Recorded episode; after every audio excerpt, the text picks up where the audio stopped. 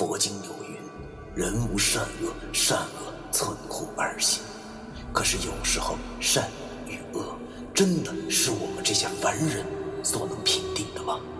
而什么是善与恶？难道就真的没有两全之法了吗？那些被现代社会定义为迷信的事物，他们很多和我们一样，同样有着感情，有家庭。难道我们真的还要为那坚强的正义而消灭他们吗？欢迎收听 FM 幺七五六八九，我当阴阳先生的大纪念。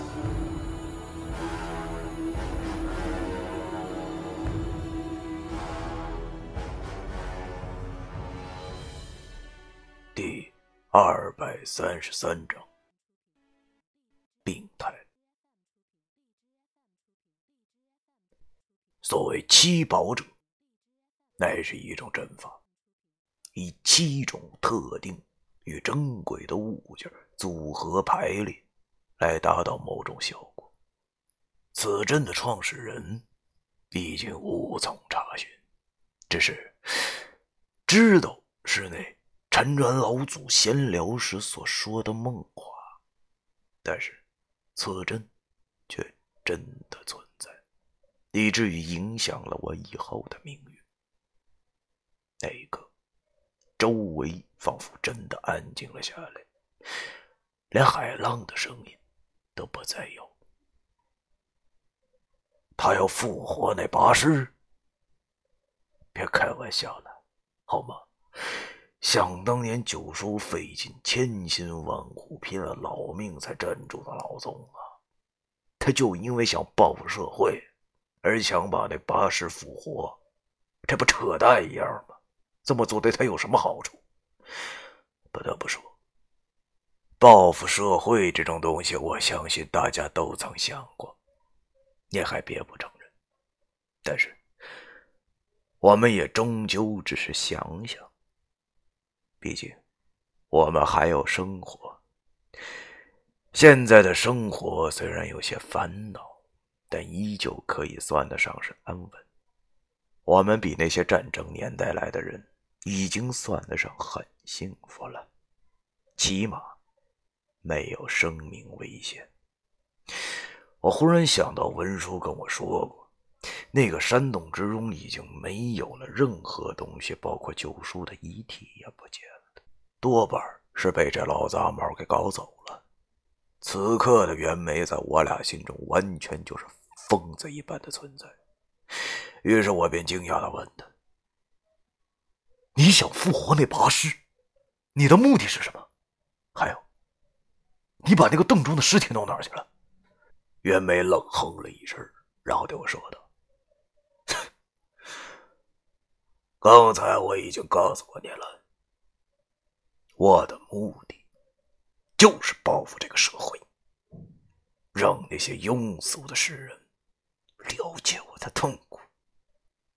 你说那洞中的尸体，很不巧，我把那八尸搬出来的时候，那个尸体就风化了。风化了也比老子他手里强。我心中想的，这老家伙真他妈是疯了，简直有些病态。以前受过苦，但是现在都什么年代了？你还指望一个僵尸搞定整个社会，那是不可能的吧？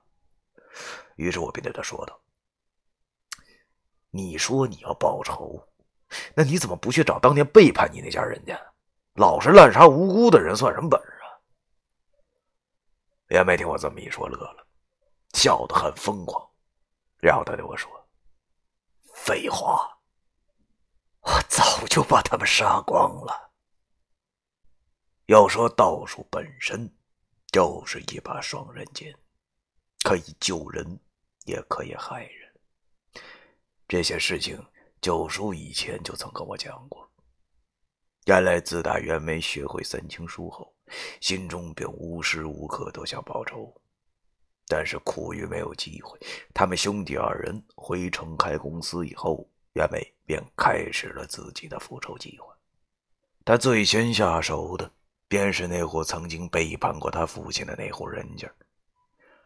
之前说过了，正所谓强盗众人推。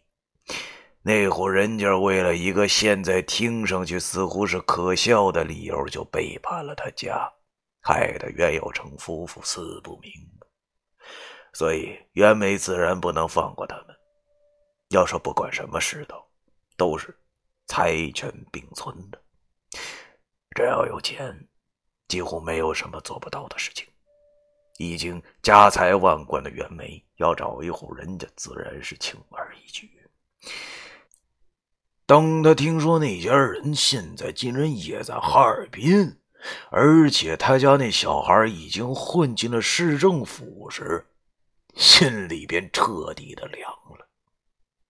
他感叹道：“这个社会好人根本没有好结果，坏人却可以活得十分滋润。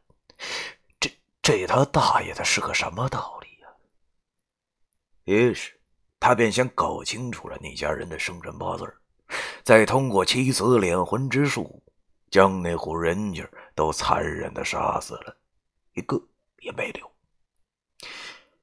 袁梅说到了这儿，我心中忽然有一个疑虑，于是脱口而出：“你说你用七死敛魂将他们全都杀了，可是那家人一共才几个人啊？不是说七死敛魂必须死七个，否则就会反噬其身吗？”袁梅冷笑了一下，然后对我说道：“要随便再找几个人还不容易，满大街上无家可归的人不太多了吗？”啊！听到了这里，我和老易后背上唰的一下就冒出了冷汗。太恐怖了，在这个表面和谐的社会。想不到还暗藏了袁梅这样的人，这简直就是社会主义的毒瘤啊！不过想想，那些人跟他也无冤无仇，他说报复社会也好，说共享痛苦也罢，他为啥要杀那些普通人？想到了这儿，我忽然很生气。不知从何时开始啊，我即使不愿意相信。但是白派弟子的思想已经在我心中根深蒂固了。想想都是学三经书的人，可是我们每天都想着救人，人没了，却每天都想着去杀人，这确实挺让我感到生气的。于是我便对他喊道：“可是难道你心中就不会感到愧疚吗？那些人又没害过你。”为什么你就能忍心杀死他们？难道他们跟你有仇啊？袁梅用一种鄙视的眼神望着我，对我说道：“他们当然跟我没仇。看来你们这一代人还真是无法理解我呀！我操，你们理解你大爷啊！我和老爷怒了。”不是你他妈杀人还杀出理由来了呀！啊，你个孙子！我怀疑是不是他妈青山休假，他才跑出来了的。一直说要我俩理解的，可是他这个样子，让我俩怎么去理解？于是我便狠狠的对他说：“我是不理解你这种人，明明作恶还要摆出一副圣人的模样。”说真的，如果我能打着你的话，我现在早把你揍死了。袁梅见我这么说，他也不恼怒，脸上依旧是那副冷笑。他对我说：“是啊，如果你能打过我的话，可是现在你打不过我，所以我就有主导一切的权利。”呸！我吐了一口唾沫。看来跟这老梆子讲道理，无异于是对牛弹吉的。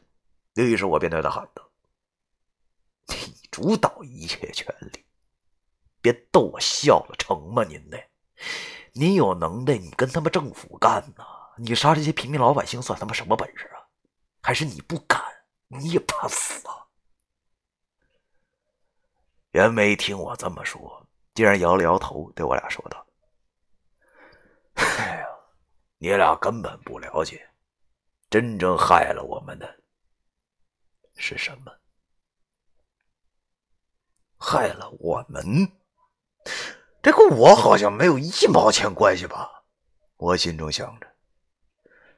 只见那袁梅又自顾自的开口说道：“其实，真正导致我们现在这个局面的，并不是个人，而是这个社会风气所造成的。而社会风气这种东西，不是一朝一夕或者是什么外力所能影响得到的。”袁梅讲到了这里，停顿了一下后，便一字一句的说道。其实你们也想过的吧？为什么只有自己的命会这么不好？所以我要复活汉巴，通过汉巴的力量，来让他们感受到和我一样的痛苦。本来是夏天，气温很高的夜晚，但我和老易此时却觉得周身发抖。不是因为别的，而是因为我俩终于深刻的见识到了一颗丑陋扭曲的灵魂。袁梅的复仇之心就像是一条毒蛇一般的慢慢蚕食他的心灵。现在的他显然已经几近病态。不过还是那句话。没有无缘无故的爱，也没有无缘无故的恨。想来，也可能是我真的没有经历过袁梅那些事情吧。如果让我和袁梅换下位置的话，估计我都熬不到现在。他想复仇其实没错，只不过是太病态了一些。这说到底，也只不过是一场和谐社会的悲剧罢了。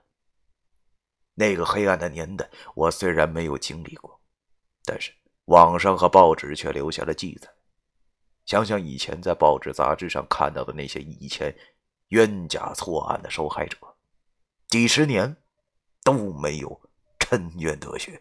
那些所谓的汉奸卖国贼的后人们，始终抬不起头来，一直被欺压了好几十年后，终于知道了自己的祖先其实是地下党。可是知道了又能怎么样呢？自己身上留下的伤痕会因此抹消吗？在这个连抗美援朝老战士都能奉旨要饭的年头，谁他妈在乎你呀？谁又能在乎你呀？难道只是在报纸上随便提一嘴吗？难道只是？照几张照片刊登在报纸上，勉强挤出灿烂的笑容，同时说自己值了吗？这不扯淡呢吗？英雄尚且如此，更何况是什么都没有的老百姓呢？人就是这种矛盾的动物。一时间，我也有些想不明白了。其实，我也曾经想过，为什么受苦的都是我？为什么我要救别人的同时，要忍受着诸多的痛苦、诸多的折磨？就连看小说的时候，我也会想：为啥我不能像那些网游小说里的主人公一般风光无限、没有人性？这是为什么？现在我明白了，这他娘的就是社会，这他娘的就是现实。条条框框之下，是我们必须要去面对一些我们不愿意去做的事情。世间有鬼，鬼不外乎于人心。在这种环境下，人的心灵怎能不受到影响？鬼由心生，疑神疑鬼，只要有人在，鬼这种东西便会一直存在的。不管如何打压，如何说起是迷信，但是鬼却是他娘的存在，因为鬼。就来自人的心中。袁梅现在应该就是被自己心中的鬼迷住了眼睛，使其走上了歪路的吧。我叹了口气，对他说：“你也许是对的，但是你必须要接受现实。现在这个社会上，你的这个做法无疑是自寻死路。你也应该知道报应一说吧？你杀的人太多了，造下的罪孽无比深重，不会有好结果的。而且现在的世道和你那个时候已经不一样了。”你又何苦去害那些无辜百姓的性命呢？袁梅见我这么说，哼了一声，然后说道：“哼，小贝，你说的这些道理我都懂，不用你教，我知道的要比你多得多。可是你说这些又有什么用呢？”我叹了口气。操还是无法沟通。想想也是，正所谓谁疼谁自己心里明白。他这么多年痛苦，又岂是我几句话就能改的呀？老易现在已经恢复的差不离了，我便撒了手，同时右手紧攥着铜钱剑，持平于胸口，对着那袁梅狠狠的说道：“那既然这样，大家都谈不来了。”虽然石觉明不在这儿，但是我完全可以替他做决定。我们都是白白传人，天生的宿命就是保护他人，更何况昧良心的事儿，我还真做不来。所以，我们不是一路人，我俩无法跟你合作，帮你去害那些无辜的人呢。袁梅听我说完后又笑了，仿佛我说的是一个天大的笑话一般。我狠狠地问他有什么好笑的。袁梅冷笑着对着我说道：“ 你说你们是白派传人？我真他娘的搞不懂啊！你们怎么还会去相信这种东西？你们不是古代人吧？保护他人？你告诉我，你要保护的到底是什么人？废话！”我对他说道：“当然是保护这个社会上老百姓了。”袁梅望着我俩，眼神里似乎闪烁着一种诡异的光芒。他对我俩说道：“你说你们要保护的人，那是不是也包括那些欺负你穷、笑你傻的那些人呢？”啊！我愣住了。一时之间没有反应过来他的话，他继续说道：“开玩笑，就算是要保护，也要保护那些值得保护的人吧。你今晚上自己也说了，现在的风气就是笑贫不笑娼，在这个社会上，有钱就是大爷，已经不是什么资本主义理论了。说到底，这就是人性。”无法更改的，我试问一下，就是这样的社会，值得你去保护吗？嗡的一声，我的脑子里顿时陷入了一片混乱，也不知道是为什么，这些我早就知道的道理，自袁梅口中一说出后，竟然在我的脑子里被无限的扩大。是啊，我为什么要保护他们？为什么我的脑子里会有这种想法？难道这又是袁枚的蛊惑之术吗？第二百三十三章完。